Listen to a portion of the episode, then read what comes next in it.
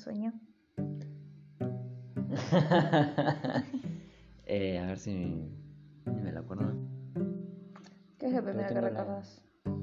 Ahora tengo la escena de estar con un grupo de gente en la base de una montaña súper alta, en una especie de cordillera.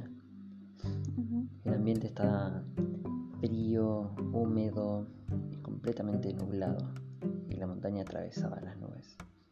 Y empezamos a caminar por toda la montaña. La montaña no tenía muchos árboles, era más que nada piedra oscura y musgo verde. Mm. Íbamos caminando por senderos. Y subimos un montón de kilómetros para arriba. Pero un montón, ¿eh?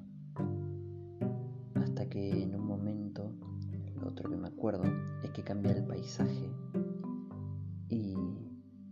pone más pedroso. Más piedra, menos plantas. Y de pronto hay como una plataforma de piedra donde había un edificio de un par de pisos y al lado del edificio de par de pisos una casita. Un edificio en la montaña. Sí, en el medio de la nada, Mm. al borde de un precipicio. Y no tenía ni electricidad ni nada, pero se veía súper viejo y como abandonado. Y vos me decías de si no me gustaría vivir ahí. Porque era ¿En el edificio o en la casita?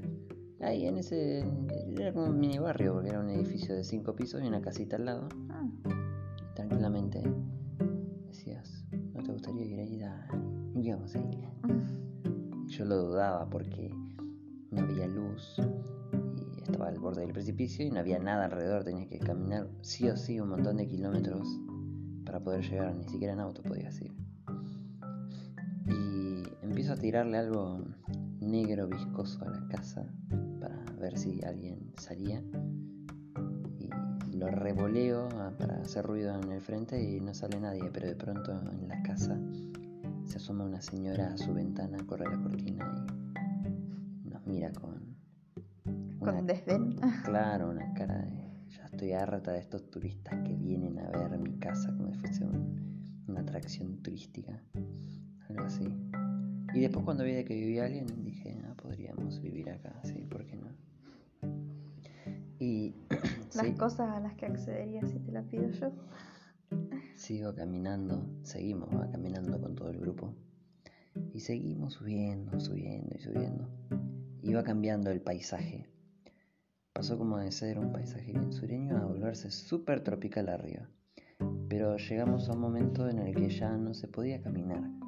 Tenías que estar con tus manos agarrados a la pared, digamos, del- de la montaña. De lo empinado que era. Claro. Íbamos caminando así de costadito, todos uno al lado del otro. Y ahí ya estaba lleno de árboles, no había una sola nube, estaban todas las nubes debajo Wow. y se veía el sol. Y hacía un calor infernal, era súper tropical. Eran árboles con lianas y todo lo que había al costado. Y esta creo que es la parte que más me gustó, que fue que en un momento eh, todos decían de que había que bajar, pero nosotros no teníamos paracaídas ni, ni nada. Viene el, el guía o no sé qué era y nos dice, "Uh, ustedes no se trajeron paracaídas, ¿cómo van a bajar? Bueno, se quedarán acá, algo así dice. Y yo dije, bueno, la miércoles, ya fue. Nos tiramos con alguien que tenga alguno. Y no había nadie. Entonces yo agarré una, una tela que había, no sé, no sé ni de dónde salió. Pero cuestión de pronto teníamos una especie de capa de tela de paracaídas, de barrilete, tela de barrilete, bueno, algo así. Sí. Parecía una especie de, de capita que se unía en nuestras mangas con nuestro costado y tipo podía flamear. Digo, digo, ¿De volar. las ardillas voladoras? claro, Ah. así, exactamente así. Ay, qué, Sí, sí. qué Y bueno, no- nos tiramos con eso, pero había un, un viento ascendente súper fuerte y nosotros dos éramos tan livianos que no podíamos bajar. Íbamos más hacia arriba y hacia arriba y hacia arriba y había que bajar. Y un tipo nos decía que teníamos que bajar sí o sí, porque si no, no sé, era peligroso. Yo dije, ah, pero a mí me gusta bajar, eh, subir. Y Bueno, cuestión no sé qué. O sea, ¿no tenías miedo? No, no, era divertido. Tenía miedo antes, pero después ya no.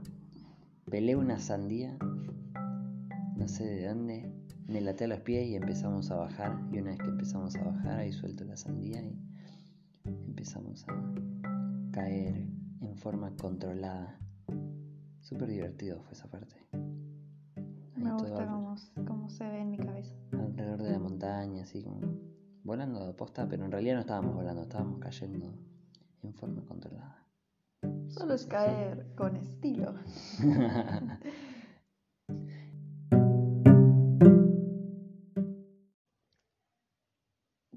encanta tu sueño.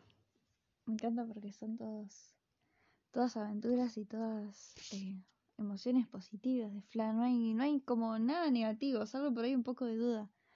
Em, lo que fui notando es que, bueno, arrancás en la base de una montaña alta. Yo no soy eh, Carl Gustav Jung, pero las montañas me parecen algo bastante arquetípico, Sí, ¿no? ¿no? Para vos, ¿qué representa una montaña? Y no sé, es como objetivos que buscas alcanzar y tratas de escalar para llegar a la cima o algo así. Eso sí, Sí, ¿no? de subir. Bueno, tampoco soy psicóloga, pero creo que eh, algo sé de la libre asociación, que es como la técnica freudiana de, de desglosar los sueños, y es que tu primer pensamiento eh, acerca de un símbolo generalmente es que esa es, ese es tu, tu significado personal, ¿no? Entonces, lo que me decís es que a pesar de que estás en la base de una montaña alta, o sea que hay como muchísimo por recorrer para tus objetivos, vos decís que vas caminando por senderos. O sea, es como que ya está marcado el camino, como que tenés una guía, como que ya sabes por dónde avanzar. Y de esa forma vos decís que avanzás eh, muchos kilómetros hacia arriba. Sí.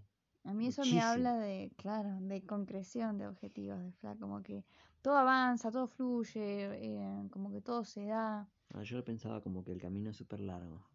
Mm, Bueno, también porque cuando uno eh, va en busca de sus objetivos y sueños, generalmente no va a ser un camino corto, es una montaña. Claro. Pero bueno, los escalás. Pero además iba acompañado, ese es un buen dato. Y vas Un montón de acompañado. gente, ¿eh? Y hay senderos, es como que está, está marcado el camino, como que no estás tan solo, no es tan tortuoso. Eh, y a medida que vas eh, avanzando, también el, panorama cambia. De hecho, bueno, cambia de nublado, que es como medio grisáceo, a súper tropical, súper cargado. De hecho, ahí es cuando arranca la mejor parte de tu sueño. Em, lo que sí llama la atención es como este momento en el medio de duda que tenés, ¿no? Donde aparece un lugar donde vivir en esta escalada. Capaz es como un viaje que vos em- emprendés, vaya uno a saber qué viaje estás emprendiendo. Eh, pero hayas un hogar en este viaje en el que estás emprendiendo y que es tan complejo y largo. Y parece que un poco como que lo disfrutas, así que podrías encontrar tu hogar ahí. Lógicamente, o sea, parece como un, un lugar, decís que, que demanda mucho esfuerzo vivir ahí. Eh, y me pregunto qué será, qué representará, mejor dicho, lo negro viscoso que vos le arrojás. Para mí es como que lo pones a prueba. Sí, Es que es una forma de ponerlo a prueba. Vos te aparece la duda, tipo, che, acá me puedo quedar a vivir. Implicaría hacer un cambio gigante en tu vida, ¿no? Tipo, empezar a vivir en un lugar impensado. Y lo pones a prueba con todo lo que tenés, o sea, algo negro y viscoso, o sea, parece como, no sé. Hay que ver si este lugar se lo banco o no sé si no se lo banca tu prueba. Y, y ves que efectivamente se puede vivir ahí. ¿Por qué? Porque sale alguien y, Claro. y ver que se puede y que alguien vive ahí, medio que te convence. Y es algo que te pido yo. Es algo que te, te sugiero yo. Me habla de que por ahí sos eh, susceptible a mis opiniones. ¿No? Puede ser. Es un plan que te da desconfianza, pero que a esa confianza la agarras cuando supera tu prueba. Y le das con todo, le das con algo negro viscoso, o sea, como que. eh, no sé, me suena que. No sé ponerlo en palabras. Pero. oh, es como algo muy, no sé, potente, ¿viste? Como que hay que bancarse que te, te tiren algo negro y viscoso. O sea, si vos reaccionás bien, prueba, prueba de fuego superada y si vos reaccionás mal, bueno, probablemente no. Anda a saber qué otro resultado podría haber tenido esa prueba. Sí, ¿no? Eh, y fíjate que cuando agarras confianza es cuando cambia todo el paisaje. Cuando aceptás una idea sigo subiendo y seguís subiendo y se vuelve todo súper, ¿cómo se dice? Frondoso, lleno de árboles, de, eh, ¿qué serían? Como arbustos Como y jungla, plantas, jungla, jungla, un claro. Em, y arriba, eh, bueno, ahí a- ocurre lo de los paracaídas.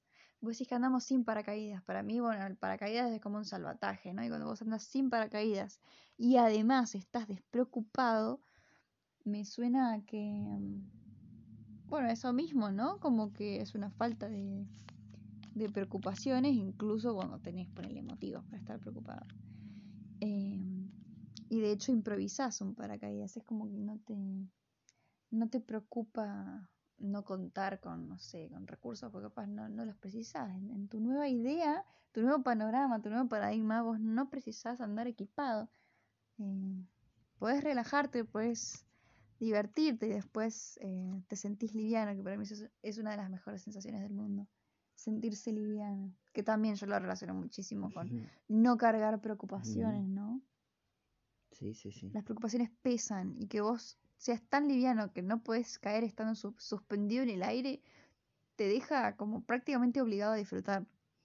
Si es que es, es un oxímoron eso, ¿no? Mm, como una, una frase que no se, se contradice. Eh, aparece un tipo que te, te dice que tenés que bajar, que para mí es como, esa es como la voz de tu conciencia, una cosa así como la pizca de sensatez que, que aparece en tu sueño de máxima despreocupación. No, es que dijo que si no bajábamos, nos quedábamos ahí solos. No pasaba nada si no queríamos bajar, pero nos Claro, vos te divertías, pues siento que es como una pequeña voz de, de tu conciencia, porque, uh, che, hay que bajar igual. Sos una persona como muy est- estructurada y, y sí, vos pensás mucho en las cosas, te gusta asegurarte de todo lo que haces.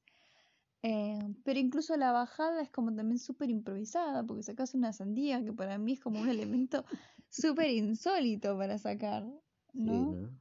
Eh, y que te ayude, como que todo sirve un propósito y encima es cuando mejor la pasás, entonces es como que me habla de mucha diversión y que en este momento de tu vida la estás pasando bien. Sí, obvio. ¿La estás pasando bien? Sí, sí. sí, sí. Así me gusta.